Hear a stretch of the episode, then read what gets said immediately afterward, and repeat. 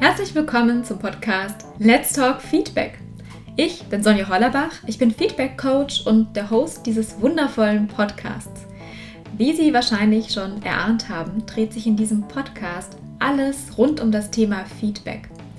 Und da ich möchte, dass das ein sehr interaktiver Podcast wird, lade ich Sie ganz herzlich dazu ein, Ihre Fragen, Ihre Ideen an mail at sonja-hollerbach.de zu senden. Und dann gehe ich sehr gerne in der nächsten Podcast-Folge darauf ein. Das war jetzt genug Einleitung und ich würde sagen, steigen wir direkt ein in die nächste Podcast-Folge. Viel Spaß dabei!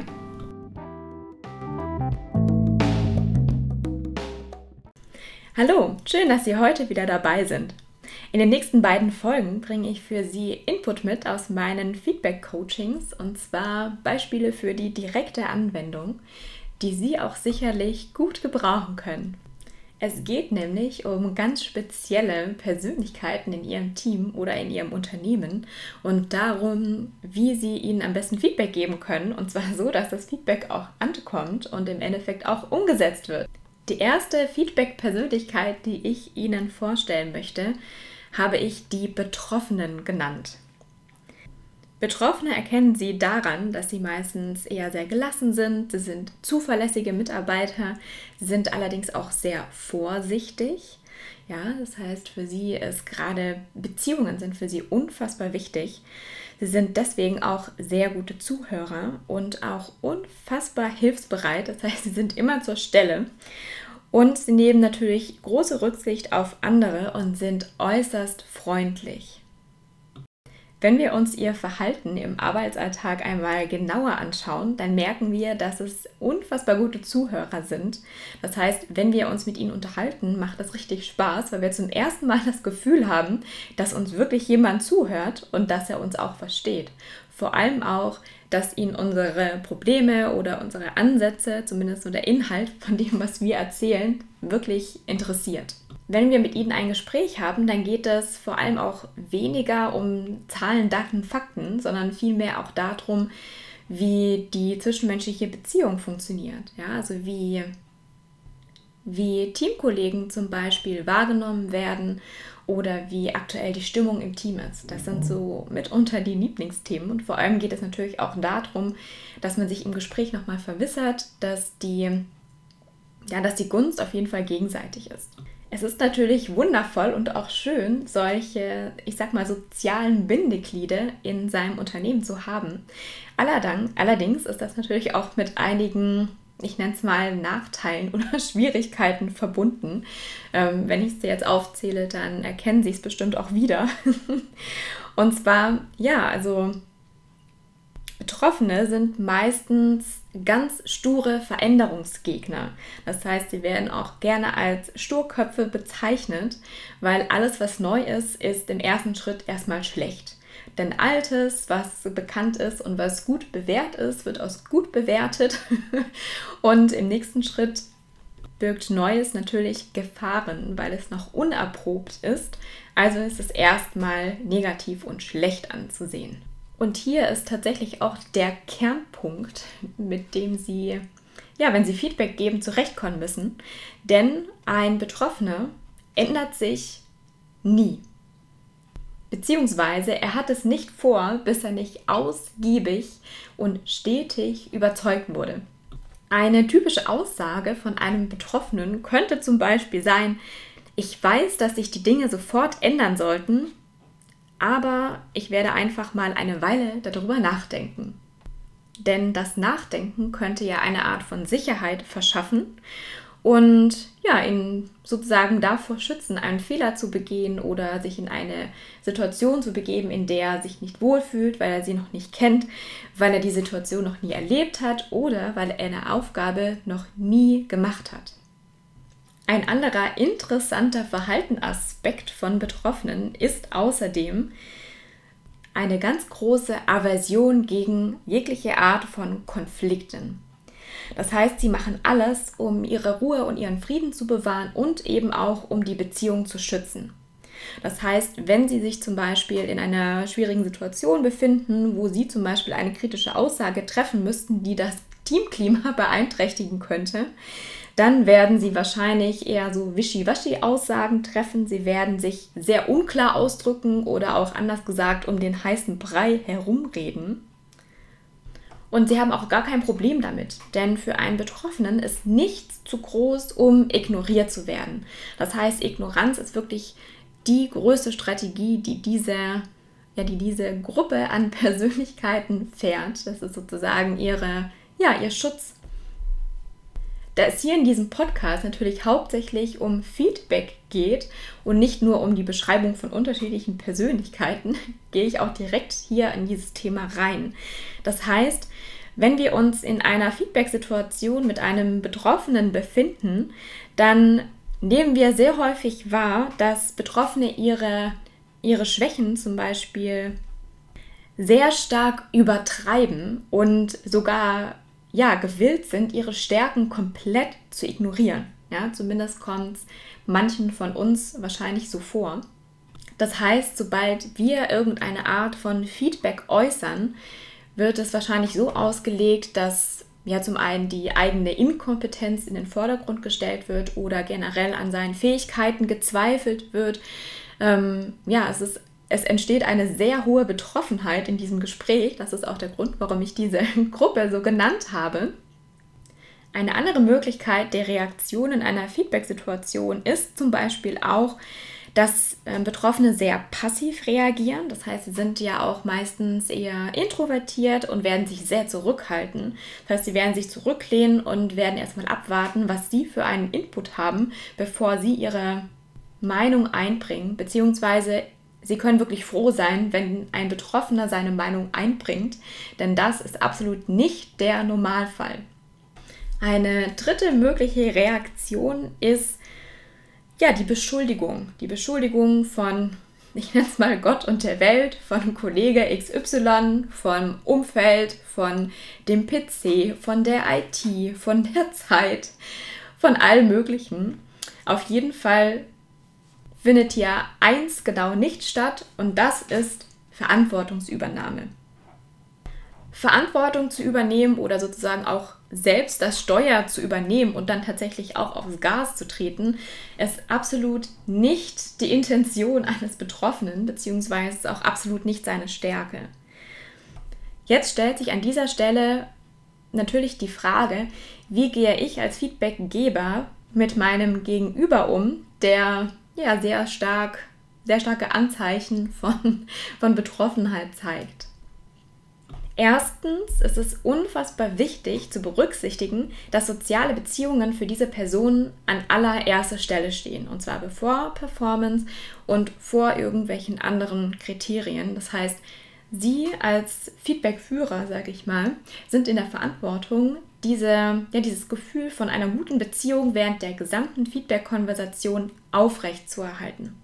Das heißt, machen Sie Ihrem Gegenüber ganz konkret klar, dass es wirklich um ein ja um die Sache geht und nicht um die Person. Das heißt, dass es wirklich nur um diesen ganz spezifischen Kritikpunkt zum Beispiel geht, aber dass das überhaupt gar keinen Einfluss auf die gute und positive Beziehung hat, die Sie mit ihm pflegen oder die zum Beispiel Kollegen mit ihm pflegen. Das heißt, hier ja, machen Sie ihm wirklich klar, dass es nur um die Sache geht. Der zweite Tipp ist, seien Sie so konkret wie möglich. Das heißt spezifisch, konkret, glasklar. Und zwar, um was sich Ihr Feedback dreht. Welche ganz spezifische Art von Verhalten, welche, welche Leistung, welche, ähm, ja, welches sonstige, was Ihnen aufgefallen ist, wo Sie gerne Feedback drauf geben würden. Und nehmen Sie ihm dadurch die Unsicherheit. Ja, also ähm, Betroffene brauchen ein ganz starkes Gefühl von Sicherheit. Sie müssen wissen, was auf sie zukommt, was das bedeutet, was genau der Inhalt ist, den Sie ihnen vermitteln wollen. Und seien Sie hier wirklich so klar und präzise wie möglich. Das heißt zum Beispiel, beantworten Sie Fragen wie, was muss jetzt geschehen? Wann soll es passieren? Und vor allem, was wird von ihm erwartet? Was sollte er erwarten?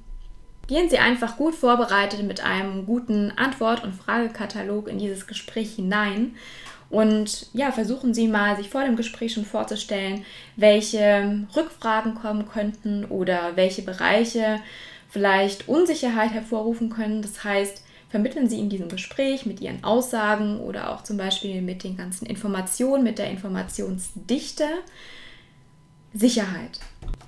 Bestmöglich findet dieses Gespräch natürlich unter vier Augen statt. Das heißt, es ist wirklich eine, ja, eine sehr enge Beziehungsebene und es ist auch wirklich nur die Beziehung zwischen Ihnen beiden, die in diesem Fall ja leicht angekratzt wird, sage ich mal. Normalerweise bin ich ja ein sehr großer Fan von der Nutzung von Fragen in Feedback. In Folge 6 von meinem Podcast zum Beispiel spreche ich darüber, wie man ähm, WWW-Kommunikation nutzen kann, das heißt ähm, ja, WWW-Fragen oder zum Beispiel auch ähm, gewaltfreie Kommunikation, was wirklich sehr stark auf Fragen basiert.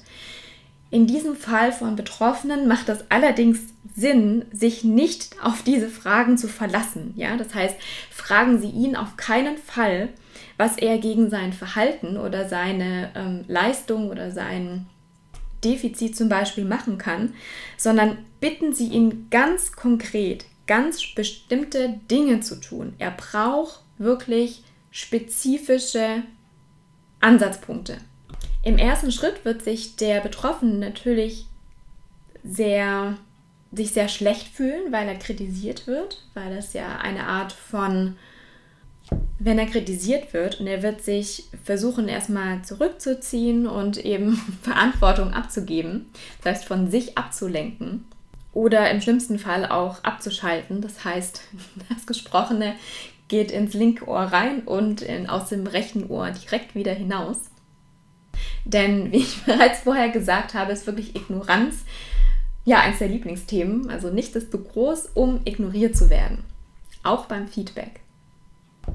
Das heißt, geben Sie ihm gestückelte Informationen in verdaubaren Portionen. Also wirklich zerlegen Sie das Problem zum Beispiel, zerlegen Sie die Angelegenheit in ganz, ganz kleine Stücke. Geben Sie ganz konkrete Beispiele und gehen Sie behutsam vor. Denn das Gesagte wird Ihrem Gegenüber natürlich nicht gefallen. Und ähm, jetzt zum Beispiel vorzubeugen, dass sie zurückrudern, weil sie sich einfach so schlecht fühlen, weil das dem Betroffenen anzusehen ist, dass er sich durch dieses ähm, Feedback, durch diese Kritik ja sozusagen angegriffen fühlt, ist es jetzt ganz wichtig, dass Sie nicht zurückrudern. Das heißt, bestenfalls haben Sie Ihre Formulierung schon so gewählt, dass es sehr freundlich, sehr bedacht, allerdings wirklich auf dem Punkt ist. Und wenn Sie jetzt zum Beispiel zurückrudern würden und ähm, sagen würden, ja, das so schlimm ist es auch nicht, wir haben eine andere Möglichkeit, ähm, dieses Projekt fertig zu bekommen oder wir haben noch andere Ressourcen zum Beispiel oder ja, vielleicht ist es ja gar nicht so schlimm, einfach um ihr Gewissen etwas zu erleichtern oder um sich auch besser zu fühlen, machen Sie das auf gar keinen Fall. Denn das nimmt die komplette Wirkung aus Ihrem Gesagten hinaus. Viel effektiver ist es, und zwar genau deswegen, weil diese Person ja sehr beziehungsorientiert ist, ihr ihr zu sagen, welche Auswirkungen ihr Verhalten oder ihre Leistung zum Beispiel auf das Wohlsein des Teams hat, ja, oder auch auf ihr Wohlsein, wie sie sich dabei fühlen, wenn er bestimmte Dinge tut, wie sie das, wie sich das Team fühlt oder ein ganz bestimmter Kollege zum Beispiel. Genau dann werden sie das Verständnis von einem Betroffenen bekommen, weil er versteht, was sie meinen. Er kann sie fühlen sozusagen. Und es ist ihm auch wirklich wichtig, dass dieses soziale Umfeld wieder in Harmonie ist. Und dann wird er auch sein Verhalten anpassen. Jetzt noch ein ganz wichtiger Punkt. Und zwar bei dieser Personengruppe gilt wirklich dieser Grundsatz, der stete Tropfen höhlt den Stein. Das heißt, seien Sie wirklich konstant in ihrer Aussage, wiederholen Sie diese Aussage, bleiben Sie stetig und immer dran dabei. Für Sie mag sich das jetzt vielleicht nach einem sehr langwierigen Prozess anhören, allerdings ist es wirklich das, was wirkt. lassen Sie ihn dann nochmal wiederholen, was Sie gesagt haben, was die Quintessenz Ihrer Aussage war, was genau die Punkte sind, die er verändern soll. Lassen Sie das wirklich von ihm nochmal wiederholen. Denn es ist sehr, sehr häufig, das habe ich auch sehr häufig erlebt, dass, dass einfach ein Gespräch geführt wird und am Schluss denkt der Feedbackgeber, oh, super, der hat das total verstanden, wir haben von der gleichen Sache geredet. Der andere geht allerdings aus diesem Gespräch raus und hat was ganz anderes verstanden. Ja, also Kommunikation ist wirklich ein unebenes Stoppelfeld, wo sehr viele Missverständnisse entstehen können. Nachdem sie was sehr Kritisches gesagt haben und die Beziehungsebene nicht zu sehr belasten wollen, dann können sie zum Beispiel auch einfach eine Hand auf die Schulter legen und ähm, den Betroffenen somit andeuten, dass die soziale Ebene auf jeden Fall noch stimmig ist. Zum Schluss des Gesprächs ist natürlich dann wie bei allen Feedback-Konversationen super wichtig, einen Follow-up-Termin zu machen und sich darauf zu committen, was bis zu diesem Termin passieren sollte, wer konkret welche Verantwortung übernimmt, welche Aufgabe. Und hier ist es ganz wichtig, bleiben Sie dran. Das heißt, machen Sie den Termin so zeitlich so nah wie möglich, um einfach nicht in der Zurücklehnhaltung Ihres Gegenübers Ihre Verzweiflung zu finden sondern gehen Sie ja wirklich proaktiv vor und sichern Sie den nächsten Termin. Und wie gesagt, möglichst kleine Häppchen und nicht zu viel Veränderung auf einmal. Jetzt stellt sich für Sie vielleicht die Frage, es ist gut zu wissen, wie ich Feedback gebe. Allerdings, wie kann ich diesen Mitarbeiter nach diesem Feedbackgespräch oder auch generell im Arbeitskontext eigentlich motivieren? Das heißt, wie kann ich ihn dazu bringen, Dinge wirklich umzusetzen? Wie kann ich ihn dazu bringen, dass er meine Anliegen wahrnimmt, dass er seine Arbeit vielleicht ein Ticken motivierter tut, als er es bisher tut? Dann habe ich einige Ideen für Sie. Also eine gute Motivationsstrategie für Betroffene ist zum Beispiel Zuwendung und Vertrauen. Das heißt, ähm, es gibt diesen Führungsstil, der heißt Management by Cooperation. Das heißt wirklich Management in enger Zusammenarbeit. Der Mitarbeiter, der ist total froh, wenn er den ständigen Austausch mit ihnen bekommt. Und ähm, wenn sie zum Beispiel nicht ermöglichen können, dass wirklich ein täglicher Austausch stattfindet oder zum Beispiel ähm, ja, minimal einmal die Woche, dann geben Sie ihm einfach feste Formate, wo er seine Anliegen anbringen kann, dass er nicht das Gefühl hat, dass er allein gelassen wird oder dass Ihre Beziehung zum Beispiel erkaltet. Wenn Sie ihm eine Aufgabe übertragen, die für Sie wichtig ist oder wo Sie wirklich wollen, dass er da sein, ja, mit voller Energie und mit voller Leidenschaft, so viel eben möglich ist, ähm, reingeht, dann sagen Sie ihm, wie wichtig Ihnen persönlich die Erledigung dieser Angelegenheit ist. Aus meiner Beobachtung von unterschiedlichen Unternehmen wäre es allerdings auch an dieser Stelle ein Hinweis von mir, Betroffenen vielleicht nicht die strategisch wichtigsten Aufgaben zu geben oder die Aufgaben, die jetzt wirklich am dringendsten sind, sondern Betroffene tun sich sehr, sehr gut in der Bearbeitung von Routineaufgaben, weil sie da ja, Routine drin haben, weil sie wissen, wie es geht, weil sie einfach schon sozusagen Proof of Concept haben und sich einfach sicher fühlen. Und ähm, dann werden sie in diesen Aufgaben eben auch ein Ergebnis bringen, womit sie zufrieden sein können. So, das war es auch schon wieder mit dieser Podcast-Folge. Ich weiß, war diesmal sehr dicht gespickt mit Informationen, die Sie vielleicht auch direkt heute schon mal ausprobieren können. Ähm, ja, hören Sie sich den Podcast gerne nochmal an mit Stift und Zettel in der Hand. Und wenn Sie Fragen dazu haben oder ja, wenn es Ihnen sehr gut gefallen hat, diese Podcast-Folge, dann freue ich mich natürlich über eine 5-Sterne-Bewertung bei iTunes. Und ansonsten schreiben Sie mir sehr gerne eine Nachricht. Ähm, Sie finden mich ähm, über LinkedIn, Sonja Hollerbach. Und ja, ich freue mich darüber und freue mich, wenn ich Ihnen mit diesem Podcast wertvollen Input geben konnte. Dann sage ich Tschüss und bis zur nächsten Folge. Ihre Sonja Hollerbach.